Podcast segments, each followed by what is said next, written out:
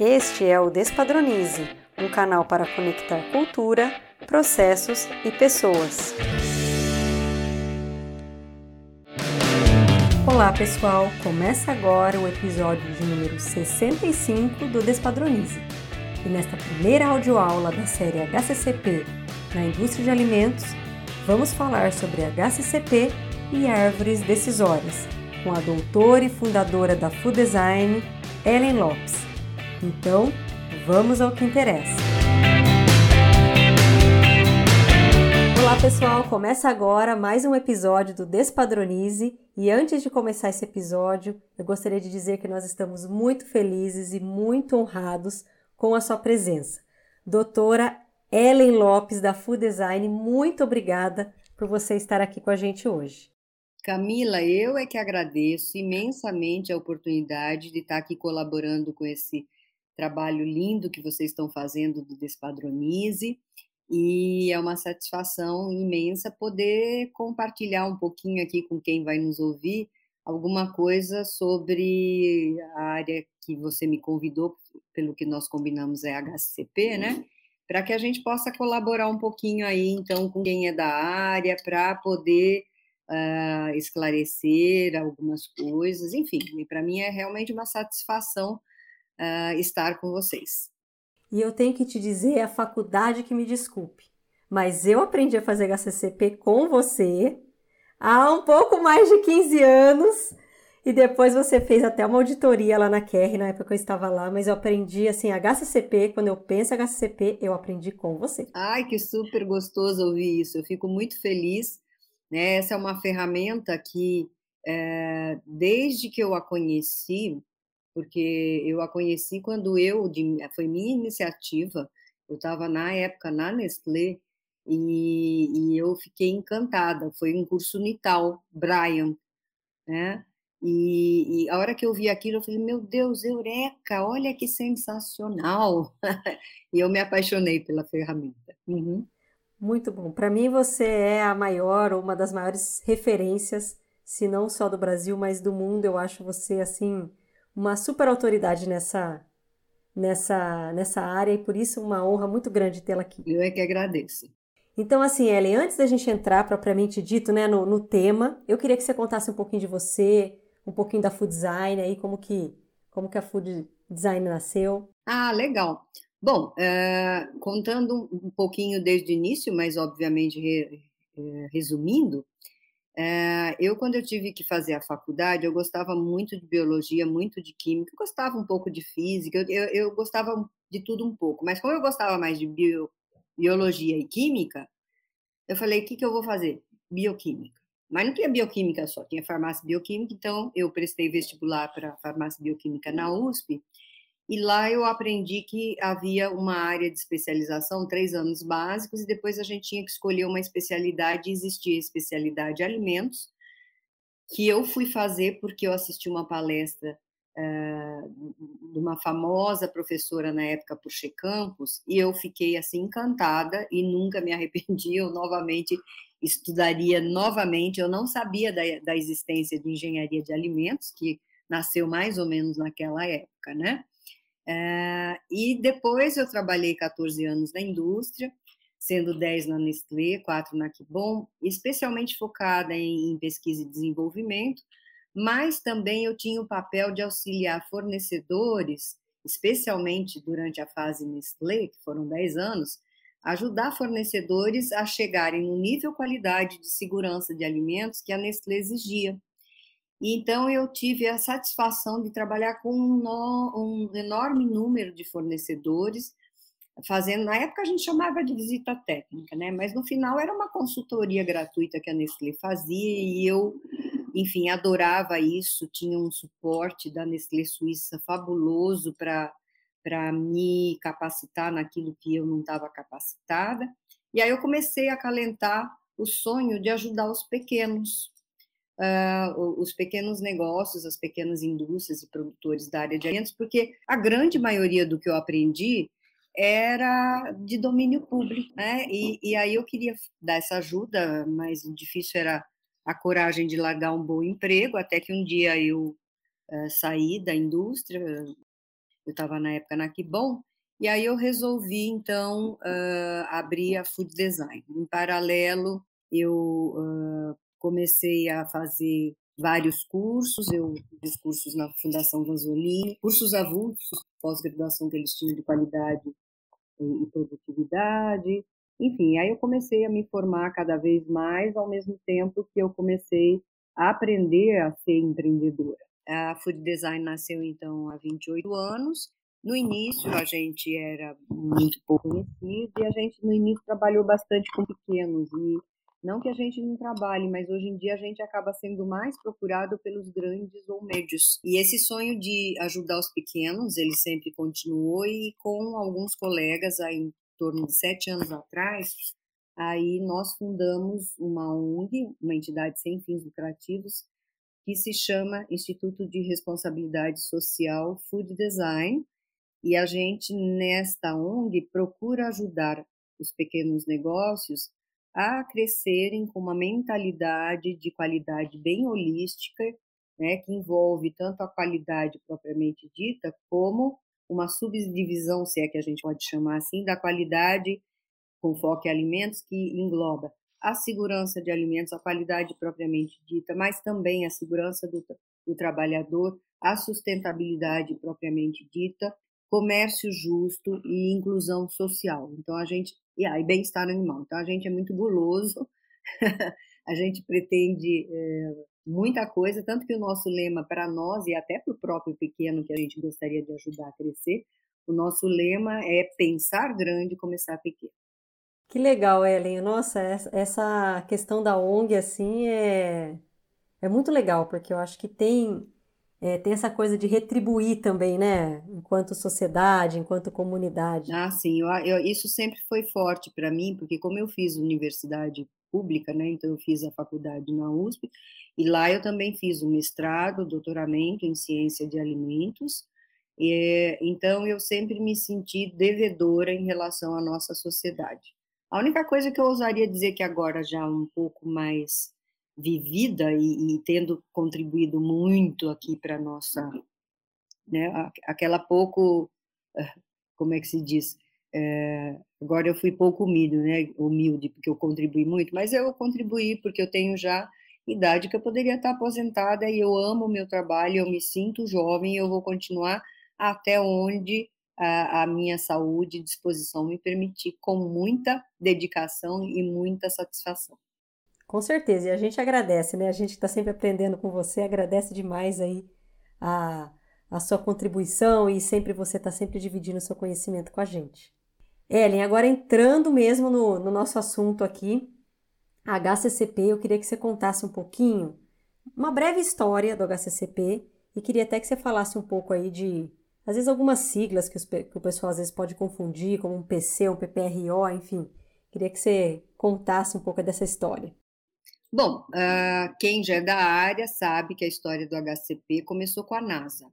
A NASA, quando ela uh, quis lançar o homem ao espaço, ela obviamente se preocupou com a saúde uh, dos seus astronautas. Claro que motivo número um, saúde, mas também econômico, porque se o astronauta passasse mal, não tinha como ele fazer uma série de tarefas e o projeto podia se perder. E você não tinha nessa época estações espaciais que de repente possa mandar alguém, né? Enfim, e mesmo hoje, mesmo que você possa, não é que você aperta o botão e, e, e sai o foguete e, e chega lá na, na, estação espacial. Então, eles queriam um alimento seguro e, fizeram uma licitação e ganhou a Pillsbury Company, que é uma grande empresa até hoje, que tinha um excelente controle da qualidade. Né? E eu costumo dizer que não, não é necessariamente bem assim, mas é assim como eu conto, né? Então eu tenho uma, tá na moda falar em narrativa, né? Então aqui é importante dizer que é uma narrativa, né? Então eu romanciei um pouco isso aqui. Então eu, eu, eu para especialmente para quem é mais leigo, porque a gente deve ter quem vai assistir, vai ouvir, né? É, da área, mas pode ter alguém que é estudante ou até leigos. Então eu vou contar dessa forma mais uh, simples. Então, as pessoas do controle de qualidade da Pillsbury Company sabiam fazer análises maravilhosamente bem. E quando assinaram o contrato, ficaram felizes, mas depois começaram a pensar: poxa, mas eles eles estão com o objetivo zero defeito. Né? Uh, e se a gente começar a raciocinar naquilo que a gente faz no controle de qualidade, né? então pode ser que isso não atenda. Então vamos fazer o raciocínio.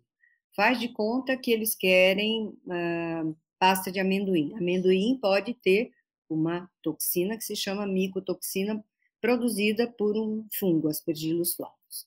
Bom, vamos imaginar que a gente tem 999 grãozinhos de amendoim livres de toxina e que de propósito eu contamino um grãozinho com aflatoxina, misturo tudo, eu terei mil grãozinhos de amendoim. Se a gente pensar que isso corresponderia a mil uh, amostras, uh, a gente, quando faz análise, a gente não consegue analisar tudo. Né?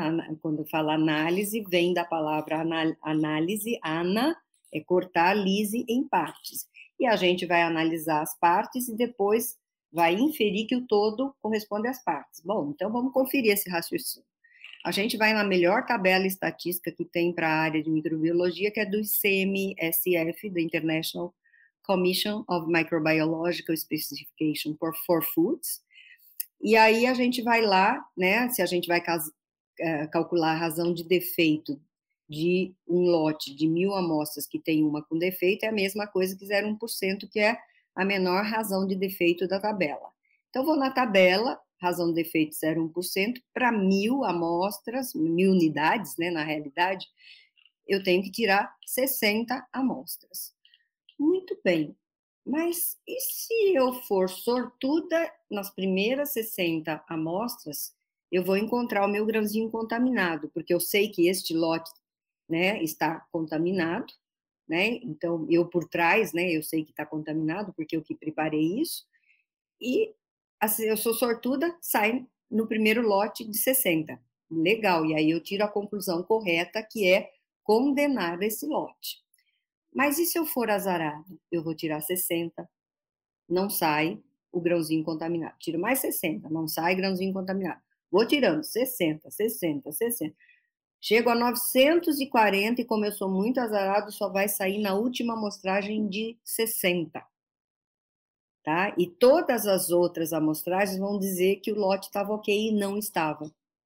Então, ainda a gente não tem, obviamente, 100% de segurança, e aqui a gente demonstra que a gente fica muito na mão do acaso.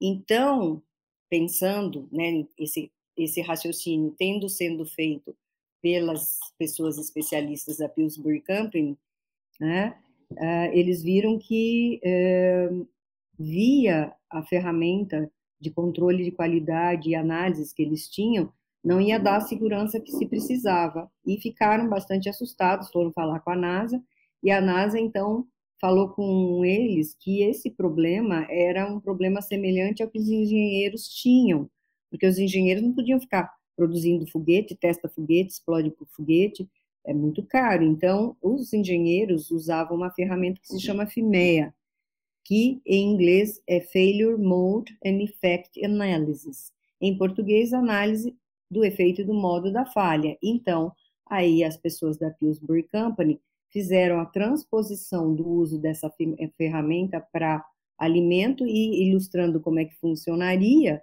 né, no caso aqui do amendoim, qual que é o efeito? Ele é aceitável, um efeito à saúde? Não, causa câncer, né? A aflatoxina pode causar câncer, então não posso aceitar, tá?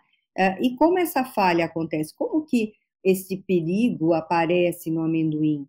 Ah, aí eu preciso ter a contaminação com fungo, aspergillus flavos, mas não basta só isso, precisa ter condições de umidade e temperatura. Se eu não tiver a faixa de umidade, a faixa de temperatura onde a aflatoxina consegue se formar, eu não tenho aflatoxina. Ah, quer dizer que então eu entendendo como a falha acontece, eu posso intervir então nesses fatores e controlar então a umidade e a temperatura, fugindo dessa faixa, não vou ter aflatoxina. que legal, eu não vou depender só da análise mais, tá? Então, esta ferramenta HCCP, ela justamente ela vai muito além do que as ferramentas de inspeção uh, nos possibilitam ir e ela realmente é, é, é, uma ferramenta que faz com que a gente tenha um sistema operacional preventivo que, operando adequadamente, garante que eu não tenha perigo em nível inaceitável né, no produto final, ou intolerável, tá? Ah, você perguntou também das siglas, né, Camila? Então, esta ferramenta, ela tem vários princípios, né? Eu até mnemonicamente, é, em português, eu, eu, eu, às vezes oriento os alunos a pensar é, em português o HCCP, a PPCC. O primeiro princípio é o AP, é a análise de perigos, né? Então, a gente tem que avaliar se existem perigos, seja uh, físico, químico, uh, biológico, microbiológico, radiológico, né, uh, alergênicos. Então, eu tenho que ver os perigos que potencialmente podem existir com probabilidade razoável de aparecer em nível inaceitável. Né? Então, esse é o AP, o primeiro princípio. Segundo princípio é a segunda parte do nome. Né? Então, AP, PCC. PCC significa ponto crítico de controle. O que é essa história de ponto crítico de controle?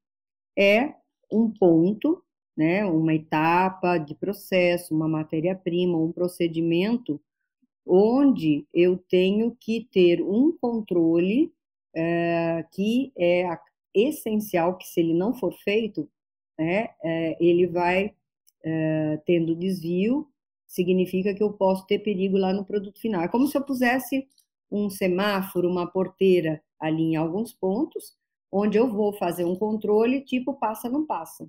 Tá? Então, esse é o PCC. Aí vem mais é, cinco outros princípios que são desdobramentos de eu ter PCC. Ah, mas tem processo que eu não tenha nenhum PCC? É raro, mas tem, tá? Mas se eu tiver PCC, todo ponto crítico de controle, obviamente, é um ponto onde eu vou ter que exercer um controle. E se ele é um ponto onde eu tenho que exercer um controle, eu vou ter que conhecer os limites do que eu aceito do que eu rejeito, que é chamado de limite crítico, tá? Ah, basta só isso? Não, eu tenho que fazer. O outro princípio é o monitoramento. Eu vou ter que estabelecer com que frequência eu vou fazer esses controles. Né? Quem que vai fazer? Qual a capacitação que essa pessoa tem que ter? Qual é o teste, a análise, ou inspeção, ou ensaio que terá que ser feito, né? Como que é essa porteira? Como que ela funciona? Né? Então, isso é o esquema de monitoramento, que tem que permitir, tem que ser bem desenhado, para que ele permita que eu detecte o desvio. Uma vez detectado o desvio, é óbvio que aquele lote não poderá ser uh, comercializado. Né? Se for possível fazer uma correção, a gente faz uma correção, senão vai ficar condenado, poderá até ser destinado a um outro, a um outro fim, né, que não seja alimentos. Né? Então, parou por aí? Não, é tão importante fazer tudo isso que a gente entra com outro princípio que é de verificação. É, então, eu vou verificar cada ponto crítico de controle, se os controles foram feitos com a frequência adequada, com a metodologia adequada. Se eu uso o instrumento, eu vou ter que ver se o instrumento estava adequadamente calibrado. Uh, o sistema como um todo tem que ser avaliado periodicamente, né? Então, eu brinco dizendo que para temperatura eu tenho termômetro, para pH eu tenho pHmetro, mas eu não tenho nem sistemógrafos, nem sistemômetros. Como que eu então avalio o sistema? Auditorias, auditoria interna, auditoria feita por terceiros, né? Então, a auditoria é um, uma verificação macro do sistema. Tá? Também a gente deve validar ela, junto com esse princípio, vem a validação. Eu tenho que validar né, esses critérios que estão ligados aos PCCs. Né? E, por último, é um sistema que deve gerar as evidências de forma documentada, com registros, porque ele é tão importante que a gente não vai acreditar só nas palavras das pessoas, a gente vai ter que registrar tudo isso e evidenciar, seja para a própria empresa saber que ela está fazendo o que tem que fazer, para um, uh, um, um, cliente, uh, para as autoridades e assim por diante, né? Então, a primeira sigla que, que apareceu é o PCC, tá? Mas tem gente que fala assim, mas e o PPRO? né? Como que é essa história de PPRO? PPRO é uma particularidade da norma ISO 22000, que faz parte do esquema FSC 22000, que é uma das normas que estão reconhecidas pela GFSI, que é uma entidade internacional, a sigla significa Global Food Safety Initiative, que se eh, propôs e fez um processo todo de benchmarking de avaliar a equivalência entre normas de gestão de segurança de alimentos. Então, só como exemplo, quais são equivalentes?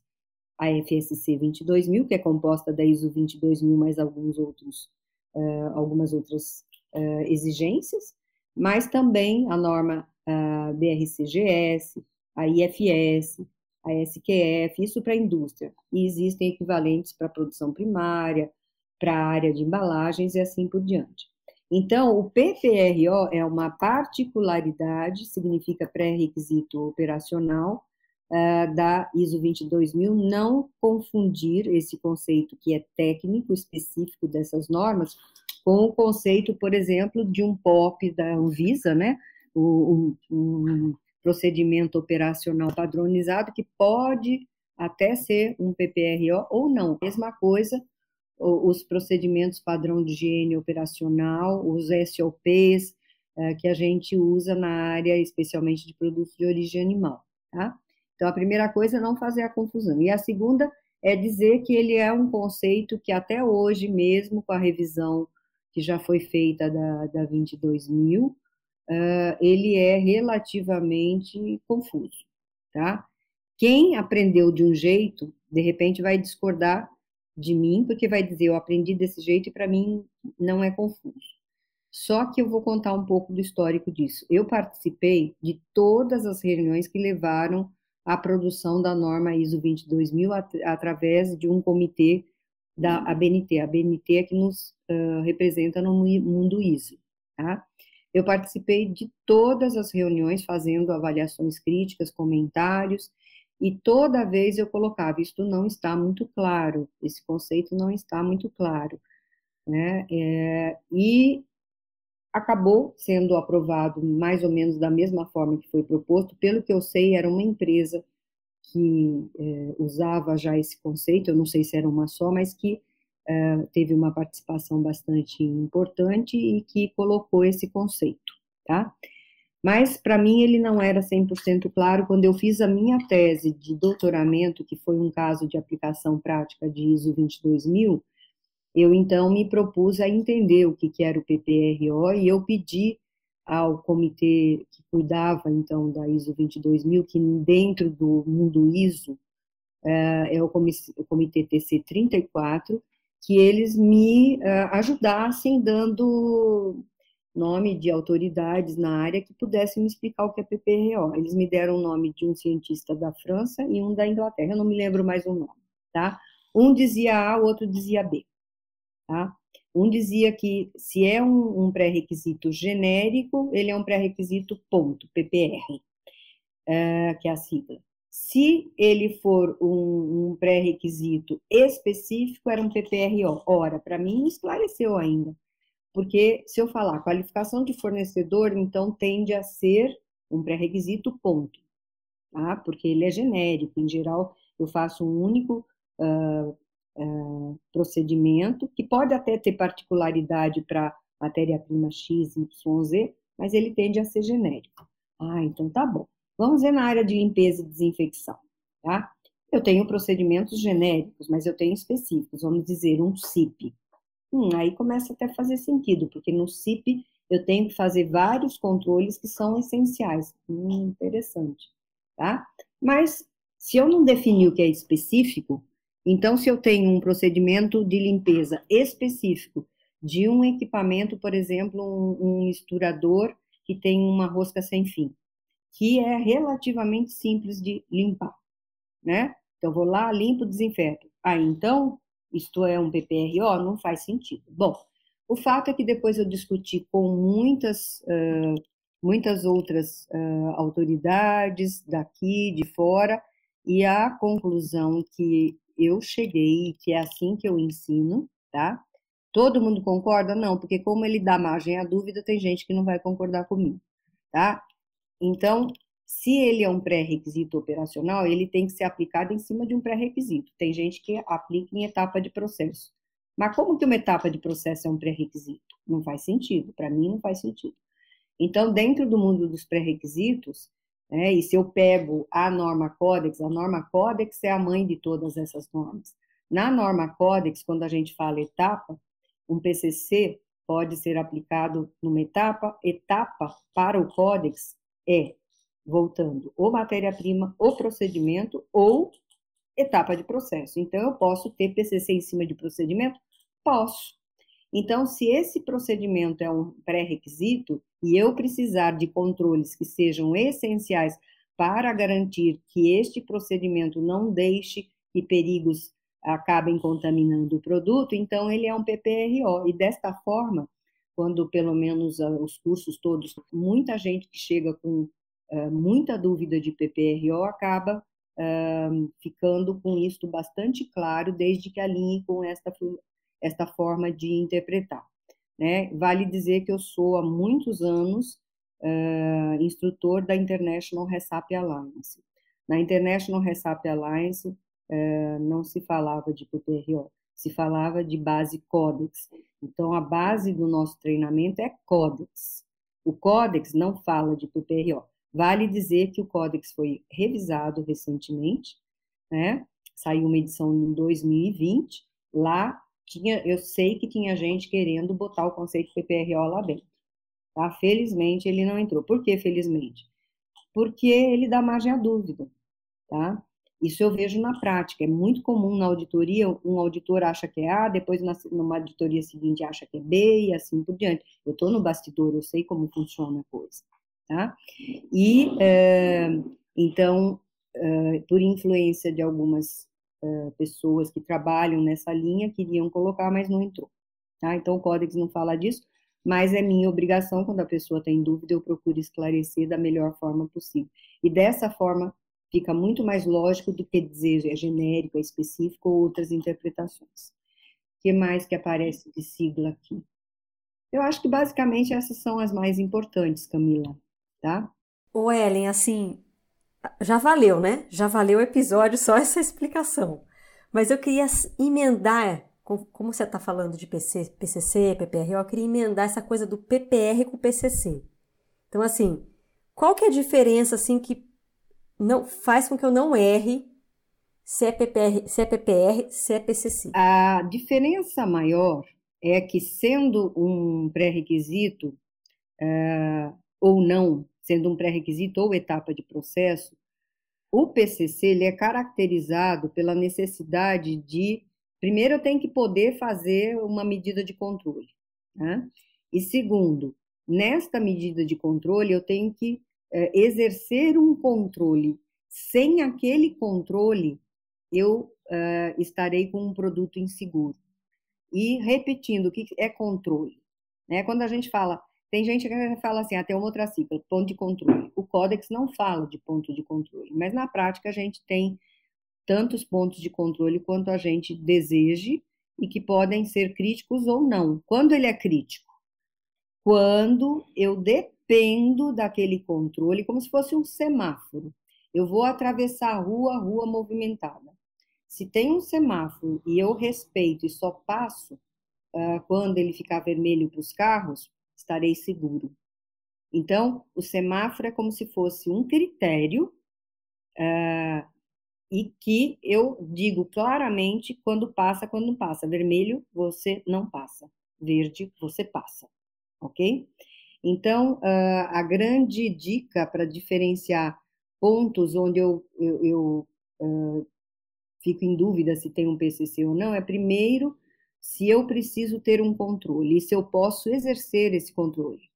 E, uh, uma vez podendo exercer esse controle, esse controle é essencial, eu dependo dele, ou seja, na sua ausência, o perigo poderá passar lá para frente e contaminar o produto final?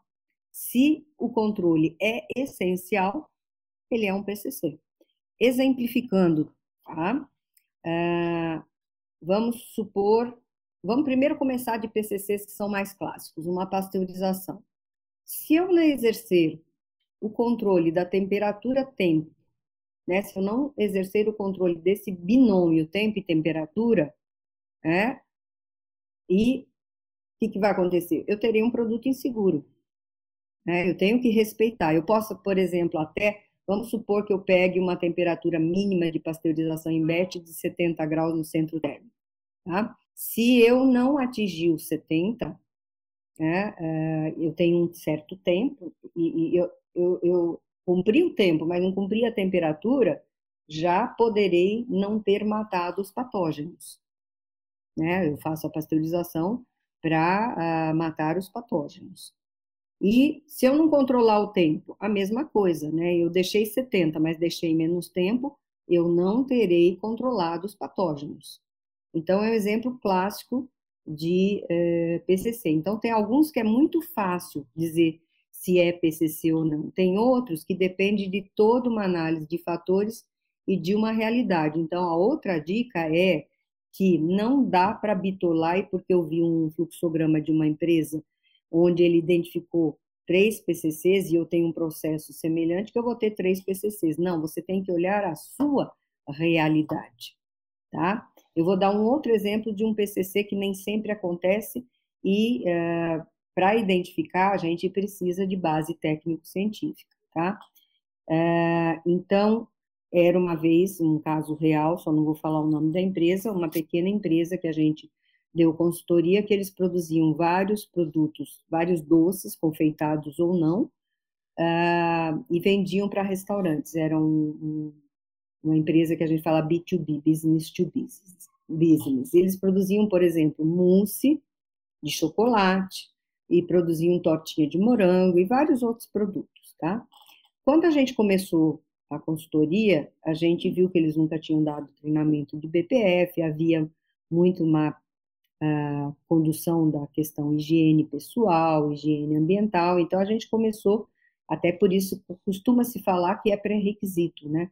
Uh, mas eu digo costuma-se falar, porque há casos que não tem problema nenhum eu já estar tá estudando o meu APPCC e fazendo o que eu preciso fazer em termos de pré-requisito. Mas nessa empresa a gente realmente começou pelos pré-requisitos, treinamentos de higiene pessoal, ambiental, controle de pragas, então, fizemos toda essa construção dessa base. Aí, ensinamos o pessoal a fazer a lavagem correta de mãos, né, com todas aquelas, uh, com toda a prática como deve ser, né, então, até chegar nos punhos, o tempo de mínimo de 20 segundos. Fizemos suave depois deles terem praticado a lavagem. Eu chamo de desinfecção, embora a gente saiba que o correto chama antisepsia de mão, tá? Mas às vezes eu falo que fica mais fácil, vem mais na cabeça a desinfecção. Então, eles aprenderam a fazer, a gente fez suave, estava tudo bem. Aí, nesse tempo, eu estava fazendo uh, o pós-graduação e eu assisti uma palestra brilhante do professor Mauro Leitão, que era da Unicamp, uh, e o professor Mauro Leitão ensinou que quando a gente lava as mãos, e a, gente faz a antisepsia de mão, a gente remove a microbiota transiente, mas não a residente no poro.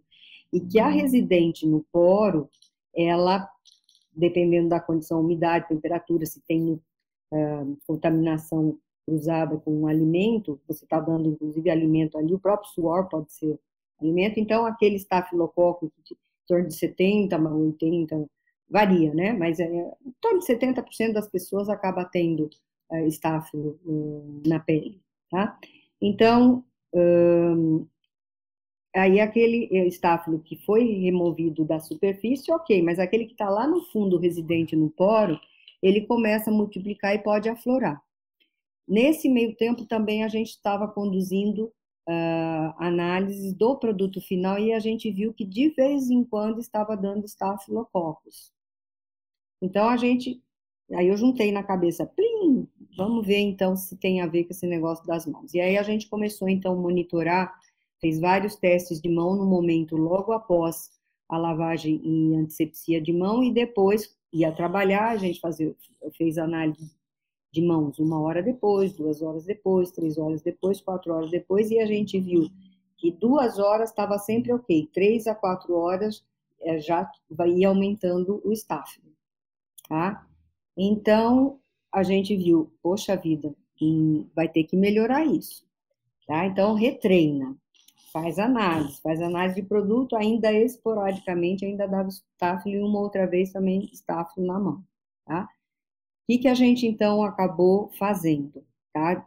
Discutimos com a empresa, vimos que só a disciplina não estava sendo suficiente e que uh, poderia ser que, então, esse tempo tivesse que ser ajustado, né, de, de dessa uh, lavagem e desinfecção de mãos. Então, a alternativa foi, uh, a empresa uh, já tinha feito uma reforma, existiam várias pias no ambiente. Então, foi transformar num PCC, a cada duas horas o supervisor apitava, e ele visualmente, então ele fazia uma inspeção visual para ver se todos estavam indo até as pias e levando o tempo adequado, fazendo todos ah, os movimentos de, da lavagem de mão adequado. Se não era, ele já intervinha na hora e a ação de correção já acontecia no ato. Aí começamos, continuamos a fazer as análises. Pelo que eu sei, durante três anos eles, depois a gente perdeu o contato, mas durante três anos, ainda de vez em quando a gente conversava, mesmo depois de tendo terminada a consultoria, eles continuavam praticando e nunca mais tiveram contaminação. Então, lavagem de mão e antisepsia de mão, usualmente o que é apenas uma boa prática. Ponto final, é um procedimento que eu ensino e que as pessoas se disciplinam a fazer, tá? É, dependendo do produto, do processo, dependendo então das condições, tem que às vezes atuar controlando como a gente teve que controlar aqui. Uh, então, às vezes as pessoas me perguntam: ah, e por que, que não fez muito mais simples, então, as pessoas usarem luvas? Uh, primeiro que fa eles faziam várias operações uh, onde a luva atrapalhava, eu lhes asseguro porque eu estava lá como consultor e a gente viu. E segundo, que a gente, quando faz auditorias, a gente percebe que é muito comum que até meio inconscientemente o operador, achando que a luva protege de tudo, ele faz um monte de contaminação cruzada. Ele, de repente, está de luva, pega uma caixa, já contaminou, né? Uma caixa, por exemplo, de embalagem, uh, onde a contaminação externa pode estar tá presente. Aí ele já contaminou a luva, bobeou, ele de repente volta a trabalhar. Então, uh, não dá para você controlar o tempo todo, e o próprio professor Mauro falava, eu prefiro uma mão uh, bem limpa e com boa antisepsia do que uma luva onde eu vou ter contaminação cruzada o tempo todo. E o fato é que uh, três anos de produto sem contaminação, uh, certamente, a gente não, não na época não estava muito atento, isso já faz algum tempo, a questão de validação. Hoje em dia a gente reuniria todos os dados, como eles faziam várias amostras semanalmente, eu tinha um número bastante grande de amostragem com staff negativo para eu poder, negativo dentro da tolerância, bem entendido, tá? Uh, negativo na mão, então eles tinham negativo em mão, em produto menos que 100, tá? Então a gente tinha um volume enorme de dados que validavam aquilo que a gente fez. E que só reforça, né, Ellen, essa, essa coisa que você falou, cada caso é um caso, precisa realmente olhar cada processo. Né? Exatamente, porque as pessoas às vezes Claro, eu também, se tivesse, pudesse se pôr num piloto automático e ter um computador que decidisse o que é PCC ou não, ou uma árvore decisória infalível, seria o melhor dos mundos, mas não. E até é bom, né? Porque daí a gente dificilmente vai ser substituído por um autômato. Né? São muitos os raciocínios envolvidos e é muito conhecimento. E Camila, vale a pena também reforçar o seguinte, como diziam os instrutores que eu tive na International Recipe Alliance, um era muito experiente do FDA e outro do FSIS. Quem não conhece, o FSIS é ligado à agricultura, lá nos Estados Unidos, Ministério da Agricultura, e corresponde ao nosso DIPOA, né, Departamento de Inspeção de Produtos Animais. E os dois falavam, se você não uh, tiver um bom conhecimento, uma boa profundidade do conhecimento dos do, do, do, da, dos perigos que podem ocorrer na sua matéria-prima, no seu processo, não conhecer bem o seu processo e, e, e você nunca vai conhecer tudo isso sozinho, você realmente não tiver uma boa equipe multidisciplinar e aprofundar essa análise de perigo, não vai sair um bom estudo de HCP. Não tem como. Eu até costumo brincar dizendo que o APPCC é como se eu fizesse uma analogia com um funil. A parte grande do funil em cima é o primeiro princípio, o AP.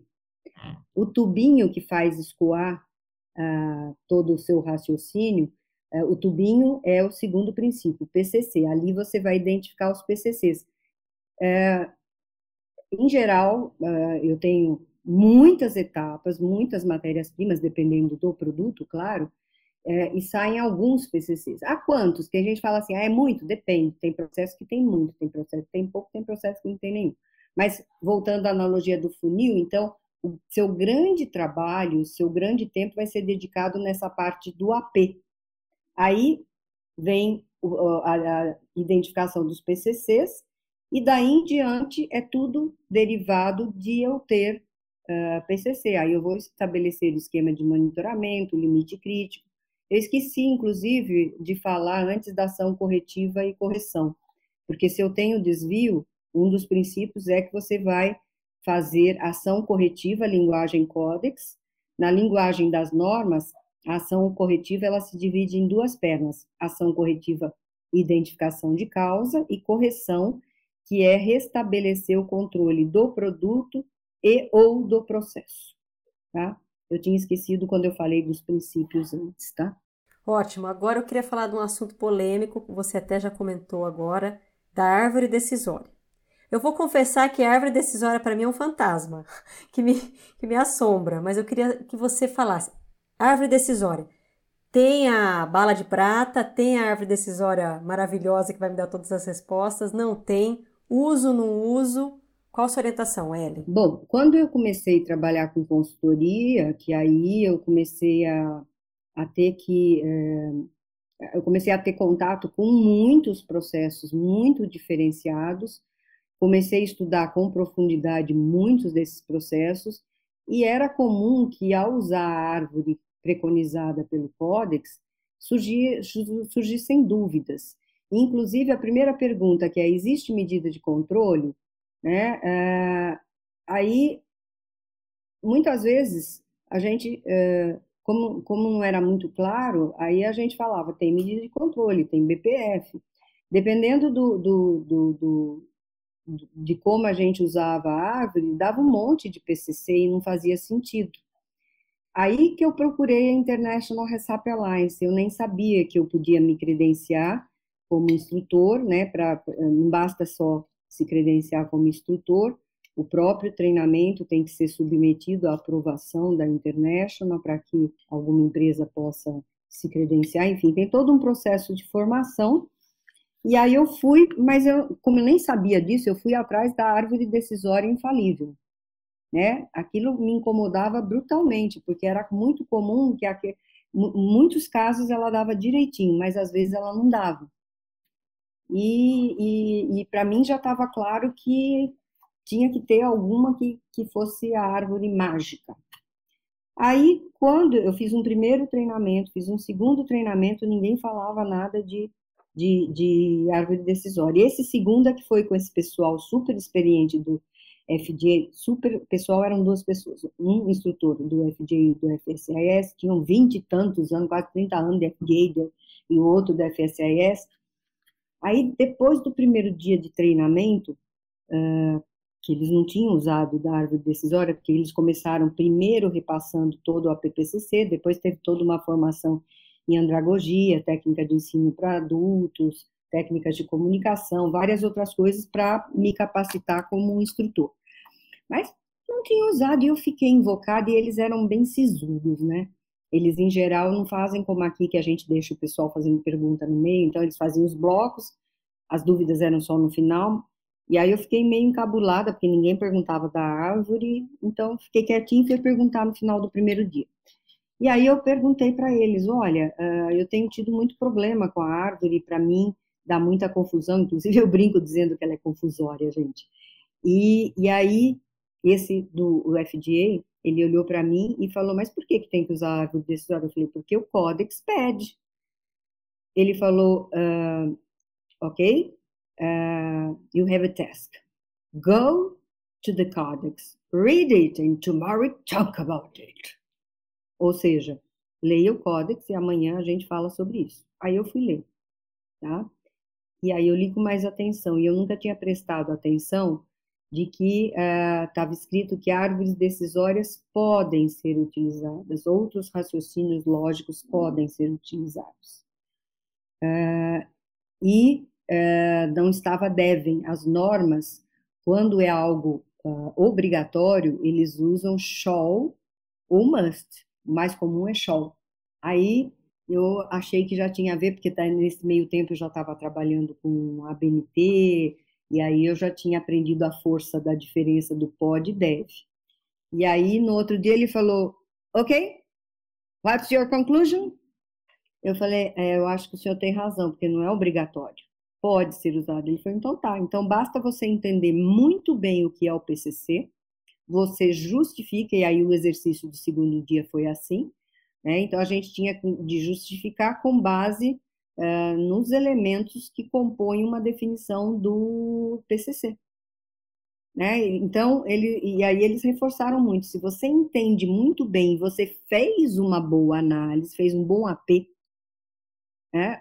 aí você já vai entender de que tem alguns controles associados a algumas etapas de processo, matéria-prima, ou algum procedimento de pré-requisito que sem aquele controle o perigo poderá sair no produto final. Portanto, é um PCC. Então, voltando, por exemplo, a algum exemplo. Por exemplo, algum exemplo é bom, né? Desculpe, gente. De vez em quando a gente é redundante. Então, se eu pegar, por exemplo, um CIP, um Cleaning in Place, é, que é um pré-requisito de limpeza, um pré-requisito uh, de higiene operacional, se eu não fizer controle das concentrações, das temperaturas, uh, vários controles que são associados ao CIP são muito importantes para que efetivamente a contagem final uh, na superfície interna daquele equipamento seja tal que não vai me contaminar o produto, não me traga uma contaminação cruzada para o produto. Vou pegar um outro exemplo: lavagem de garrafa de retorno de refrigerante. Você tem que não só garantir que aquela garrafa não tenha contaminante, como muito menos uh, que tenha contaminante tipo fragmento de vidro, tá? Então, tem muitos ajustes, muitos controles de velocidade do jato de água, concentração dos uh, produtos químicos, temperaturas, que se você não fizer, não vão garantir a limpeza da sua garrafa. Tá? Então, é um PCC em cima de um pré-requisito. Ah, pode? Pode. Pode pegar o códex que fala que pode ser em procedimento. A minha tese de mestrado, até ilustrando, é, foi um trabalho de HCP em cima de uma etapa de processo da fabricação de é, trigo específica para desenho sanitário de rosca que não era muito sanitário. Muitas empresas da área de moagem de trigo têm, às vezes, a rosca molhadora que não, não, não é bem ajustada, então ela deixa, no fundo, uh, formar uma lama.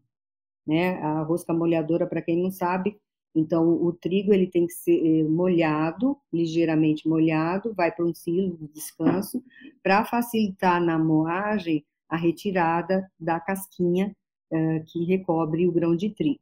Tá? E aí eu via aquela, aqu, uh, algum, tem empresas que tinham essa rosca uh, molhadora muito ajustada e que não formava aquela lama no fundo, não tinha espaço entre a rosca e a, o corpo onde fica a rosca. Mas outros ficavam. E uma vez eu vi grão uh, germinando. Eu falei, meu Deus, se cresce um, se, se, brota o grão, imagina microorganismo que vai multiplicar com toda essa água aqui. E aquilo ficou na minha, na minha cabeça e, e depois, quando eu fui fazer a minha tese de doutoramento, eu expliquei para a doutora Bernadette Gombossi de Melo Franco, né, que é uma das maiores microbiologistas que a gente tem aqui no Brasil, eu expliquei a ideia de a gente estudar esse caso na tese do mestrado e foi o que foi feito. Então, durante de dois a três anos, três moinhos, uh, a gente fez várias análises para tirar várias conclusões. E aí a gente é, acabou concluindo que era um PCC no procedimento que tinha, de, tem alguns que nem tinham procedimento da rosca molhadora, né? E a gente chegou à conclusão que tinha que ter um procedimento de limpeza uh, e teria que haver uma desinfecção com cloro com uma certa frequência para garantir que placas daquele lodo que ficava no fundo não ficassem ali expostas muito tempo, uh, havendo multiplicação de micro-organismos. Só para ter ideia, o ouvinte, né, quando a gente começou o trabalho, a gente, então, primeiro moinho, a gente foi lá, limpou, desinfetou, uh, fez swab de superfície para ter certeza que tinha desinfectado, né, e aí começou a produção e a gente começou, então, a coletar o, o fundo, aquele lodo que formava, aquela lama, lodo não, mais uma lama que se formava, começou a coletar de hora em hora. Uh, já depois de em torno de seis horas, chegava a 10 a nona o Bacillus cereus. E, e, e, na época, inclusive, os moinhos falavam, ah, besteira isso aí, porque a gente analisa o trigo, a gente tem um monte de análise de trigo, não tem problema microbiológico no trigo, né? E para mim, eh, o que ficava na minha mente é que poderia não ter, nesse sistema de amostra que a gente faz, que não mostra quando a probabilidade de ocorrência é muito baixa e heterogênea, eu não ia enxergar um sistema de amostragem normal, tá? Então, o fato é que essa lama, ela, de tempos em tempos, ela se desprendia, placas disso caem no silo.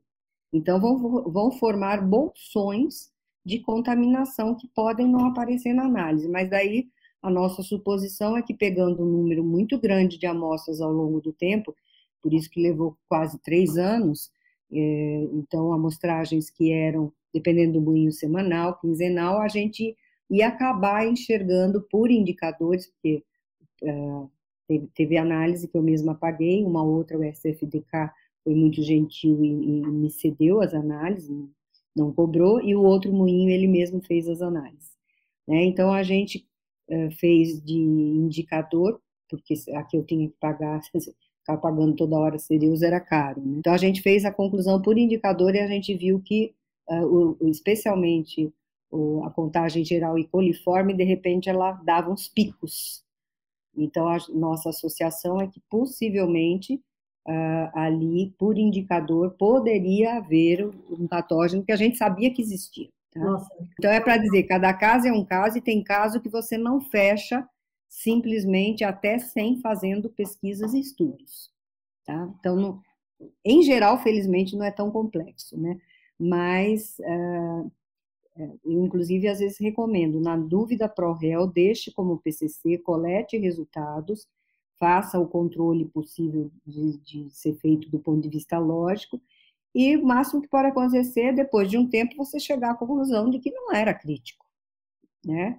Uh, esse é o melhor dos mundos. Eu costumo também dizer, PCC a mais não é pecado, a menos sim, aí é pecado.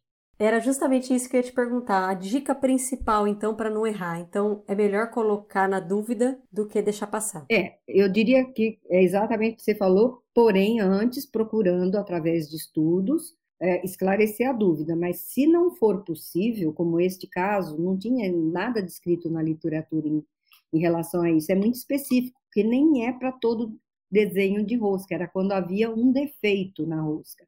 E alguém pode me falar o seguinte, mas por que que o moinho não substitua, substituía a rosca? Eram moinhos pequenos, né? A gente conversou disso. Eu falei, não, não temos dinheiro para isso. É, então, se não tem dinheiro, aí vem a, a máxima que nem sempre também funciona, que diz que quando o seu pré-requisito não está bom, né, uh, você vai ter mais PCCs. Pode ser que sim, pode ser que não. Nesse caso, por exemplo, a gente teve que botar um PCC porque a condição sanitária daquele pré-requisito, da, daquela etapa, não era adequada. Muito interessante. Chegando na reta final, na verdade é uma aula, ficaria ouvindo você aqui a vida inteira.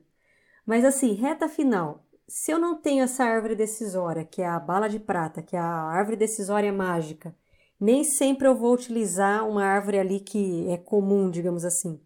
Como que eu devo reportar isso no meu plano? Como que, eu, que dicas que você daria para deixar claro ali numa auditoria, ou até para um próximo que vai vir, a lógica ali. Como reportar essa linha de raciocínio dentro ali do meu plano. Antes de falar disso, eu até gostaria de mencionar algo que me parece importante. Uh, há uma nova revisão do Códex do APPCC, junto com os princípios de boas práticas de higiene, que foi publicado em 2020 que nem traz árvore decisória. Uh, eu tenho, eu sempre apresento nos meus cursos, inclusive eu fechei um da International Recipe Alliance, Vou até contar que eu fiquei muito contente. Esse curso nós tivemos, inclusive, gente da Angola e de Portugal, né? da International Recipe Alliance. Terminou ontem. Então, eu, eu uh, mostrei para eles que o FDA, inclusive, eu tenho um texto que eu extraí do, do FDA, ele fala, deixa eu só encontrar aqui, enquanto eu falo, eu vou, vou explicando aqui, tá? Então, em função de vários experts e até entidades como a FDA, ele, o FDA literalmente ele escreve Decision tree is not a substitute for expert knowledge. A árvore decisória para encontrar o PCC, ela não é um substituto para o conhecimento de um expert. É, porque tem muita gente que às vezes fica teimando, não, porque isso que e, e às vezes a gente já viveu e já tem é, tanta bagagem para dizer isto aqui é um PCC ou não é, e o pessoal, oh, mas é árvore, mas é árvore. Né? Então, inclusive, estes instrutores eh, do FJ FSIS, eles diziam que o raciocínio com base no entendimento do que é efetivamente o PCC, este raciocínio é soberano.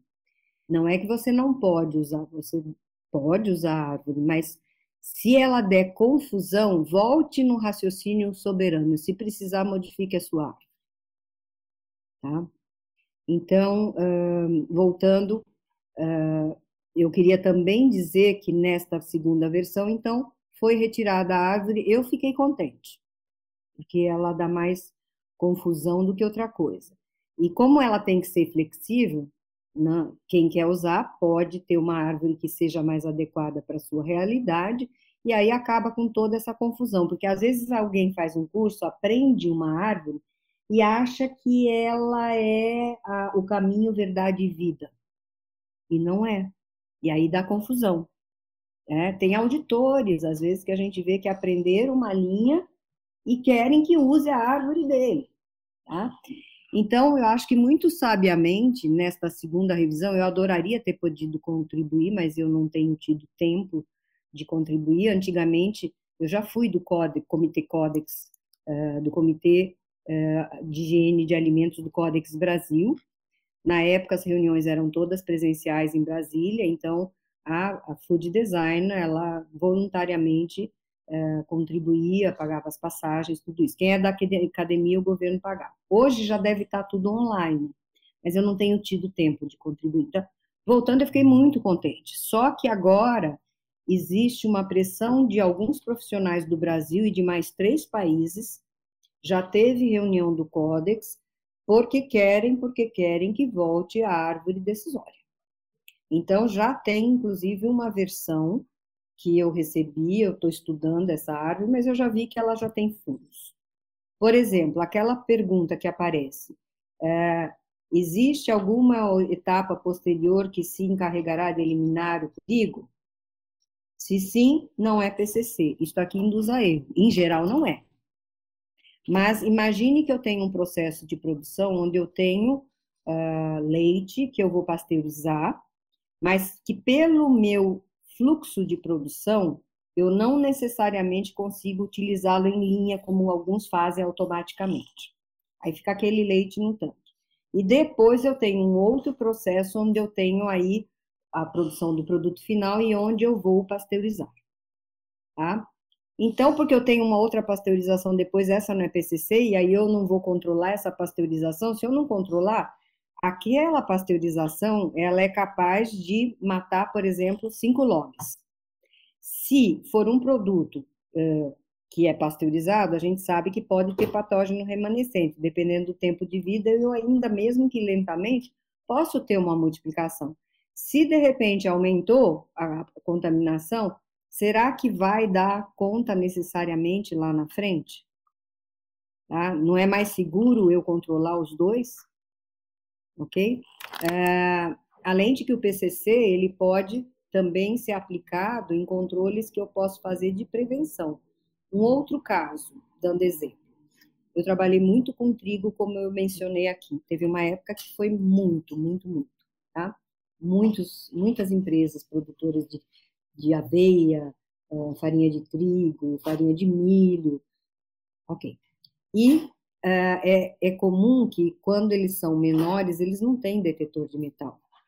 Eles têm uma grade magnética além das peneiras, para retirar fragmentos de corpos estranhos, sejam eles metálicos ou não. A peneira vai tirar metálico não metálico e na grade magnética eu tiro os metálicos. E eu sempre, antes de fazer o curso da International, eu punha a última grade só como PCC, né? Aí o controle é com uma certa frequência você fazer a limpeza daquela naquela grade e visualmente verificar se está limpo tá? Eu punha sempre no último, até que um dia eu estive num moinho e tinha lá um especialista da Büchler, que é uma empresa suíça, acho que é suíça, né? É muito famosa e muito expert na, na, na, na produção de equipamento para moinho. E ele, conversando, ele falou que tinha visto o HCP e falou: Você fez um erro. Você botou o PCC só na última grade. Eu falei, sim, mas o código diz que a última, né? Se tiver uma etapa subsequente, ele falou, é, só que neste caso isso não vale, porque é, imagine que é, cada grade tem uma capacidade restrita de retirada de partículas, tem um campo magnético que vai enfraquecendo. Então, se eu deixar essa grade carregar de, de resíduos, é, é, é, como que vai a última sozinha dar conta? Tá? Eu tenho que controlar todas as grades. Então, são todas que são PCC. Ah, tá. Então, em geral funciona, mas nem sempre. Por isso, se eu entendo, né, e, e, e, e quanto mais a gente ouvir especialistas, é o melhor. E, daí vem uma outra importância que é equipe multidisciplinar. Por exemplo, como eu vou saber das entranhas do equipamento, se, dispor, se tem chance de é, desprender porca, parafuso, molinha, né? eu preciso do pessoal de engenharia de projeto, é, se tiver, ou no mínimo pessoal de manutenção. Então, é são os alertas que eu gostaria, antes de falar, então, como eu registro. Então, o que a gente re, é, recomenda? A metodologia que você for usar, você deve descrever, tá? Porque não tem uma única metodologia. Né? Então, eu posso usar a árvore A, a árvore B, se a B não funcionar, eu uso A. Eu recomendo, inclusive, eh, se não quiser usar, não use, mas como no Brasil se difundiu demais isso, muita gente acha que é errado, tanto que na minha qualificação houve toda uma discussão eu não tinha posto árvore decisória, mas o pessoal insistiu tanto, falou, Ellen, mas tudo bem, eu entendo seu raciocínio, mas e as outras pessoas que acham que tem que ter árvore? Então, eu tive que botar árvore na minha tese. Tá? E aí, se eu for usar uma árvore, o que eu sugiro? Coloque a sua árvore, a saída sim, não, se não, vai para cá, vai para lá. Mas, se possível, então você numera as suas perguntas e aí você coloca numa planilha. Então, você descreve toda a metodologia, em geral, tipo manual, e associando os formulários, que o mais fácil é, é fazer via planilhas. E nas planilhas, aí você vai, então, fazendo as suas perguntas, e eu, ah, quando eu uso árvore, que o cliente quer usar árvore, 99% usa, né? Então, aí eu boto uh, Q1, Q2, Q3, tá, tá, tá. Quando eu usava a Codex, eu punho uma Q0, que era pré-requisito é capaz de é, prevenir a presença do, de, do, do, perigo? Se sim, para por aqui, tá? Inclusive, eu fui um dos consultores do projeto APDCC Senai, que virou o projeto Paz, e é, eu levei essa colocação e tinha mais gente que tinha concluído a mesma coisa que eu e fazia parte da árvore do Senai. Tá? E nesta proposta agora da, do Códex, a primeira pergunta é essa. Ok? Então, a melhor coisa que eu diria é, então, documentar muito bem a sua lógica, a sua metodologia de como ela é construída, aí planilhar e ah, deixar bastante claro não só as perguntas, como as orientações que você vai ter, por exemplo, para uma correção, para uma ação corretiva, porque aquele documento a gente deve ter em mente que a empresa deve ter uma boa gestão do conhecimento.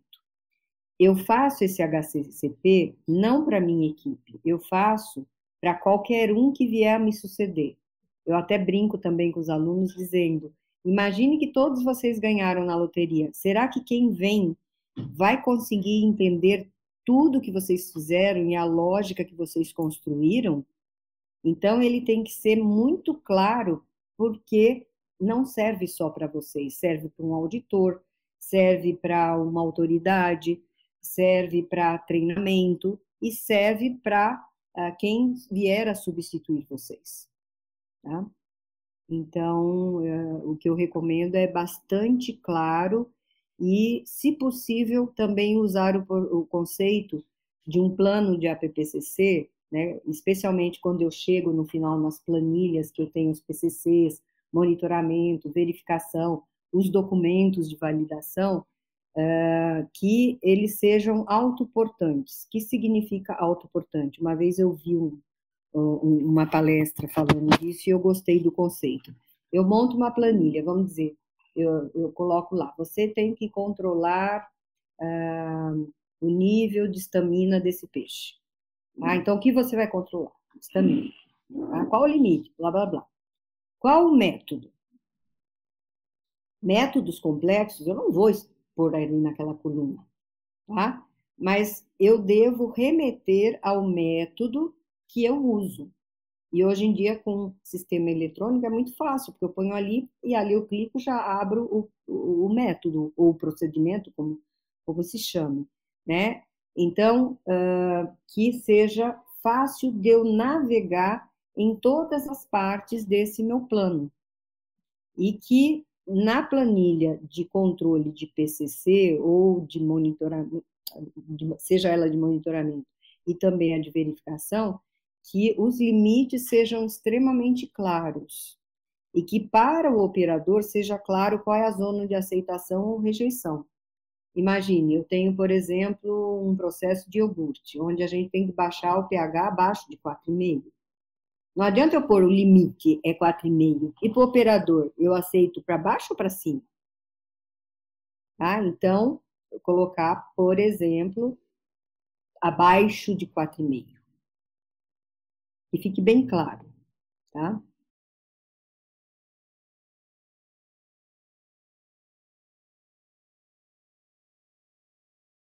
Dicas maravilhosas, só que a voz da experiência, né, Ellen? Eu acho que tem muito isso, assim, a, a, ouvir você, é, é, a gente fica, assim, muito motivado, porque a gente vê o uhum. quanto uhum. ah, que, que, a sua bom, né? experiência... Né? Bom, dizem que a gente, que a gente envelhece para alguma coisa, né? várias coisas que às vezes podem passar não tem graça.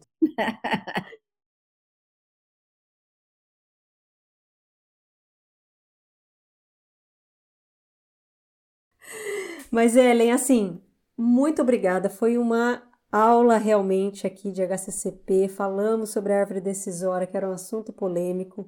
Quero te agradecer. Aproveitar também que você, né, se precisar simples. falar com você, é, se quiser te encontrar, design, se quiser contratar um Food Design, que é o se quiser chegar na ONG, como que a gente chega em você? .com.br, tomar cuidadinho para não escrever design, que a gente às vezes troca a letra, né? Então é eu vou soletrar F-O-O-D-D-E-S-I-G-N.com.br. E lá ah, tem os contatos, tem os treinamentos abertos, a gente faz aberto, como a gente faz inclusive pós-graduação para empresas, não é muito comum ter essa solicitação, mas a gente já montou um, um pós-graduação de sistema de gestão integrado em company, na empresa Coamo, e também fizemos uh, esse mesmo treinamento, aliás, antes foi feito com a Universidade Positivo, né?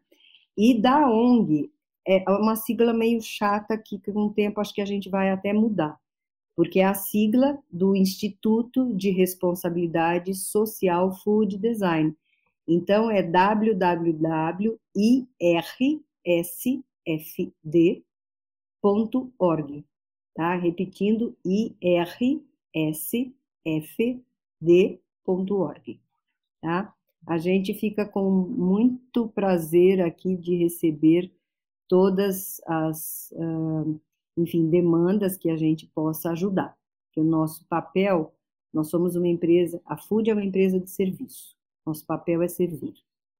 E a ONG, o nosso papel é apoiar através de treinamentos, palestra, tem algo, quando é palestras eh, motivacionais, a gente tem um time de membros voluntários que podem ajudar as pequenas empresas. Nós temos também um prêmio uh, para a cultura de segurança de alimentos através do prêmio Food Design, é um prêmio que já vai chegar à vigésima edição.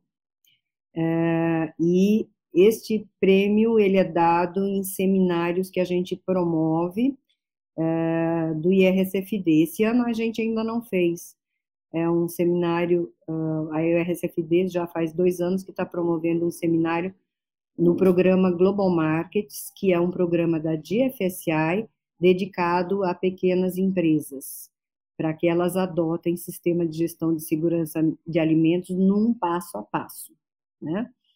E esse ano a gente ainda não fez, porque ano passado a GFSI fez uma consulta pública e é, aparentemente eles estão querendo mudar algumas coisas dentro do programa.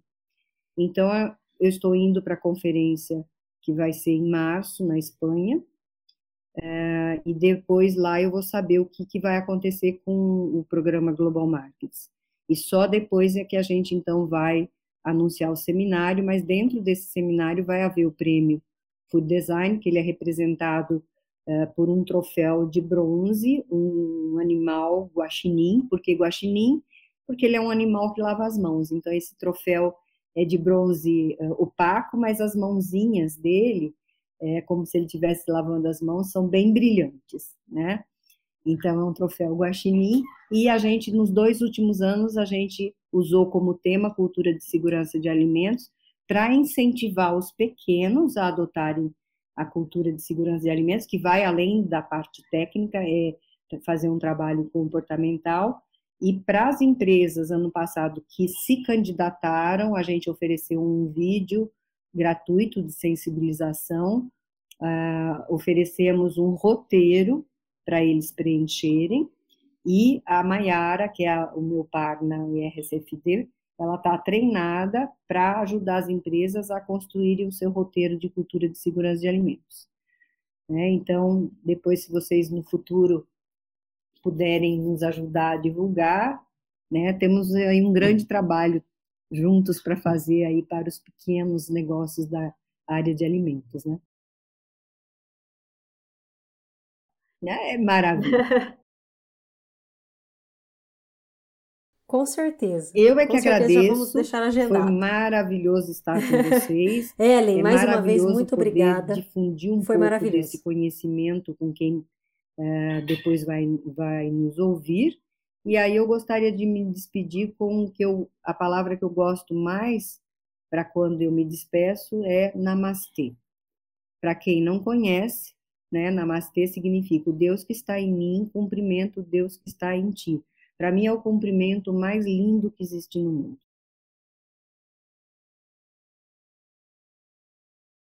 Até mais. Namastê, Ellen, e namastê para os nossos ouvintes, e até semana que vem. Tchau!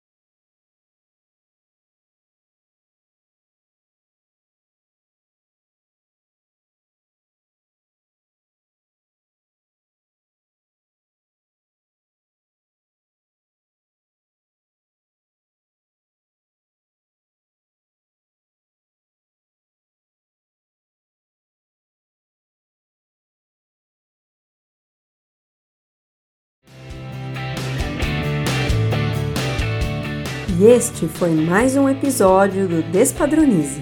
Eu sou Camila Nascimento, responsável pela produção e apresentação deste podcast, com edição de Raquel Venturini.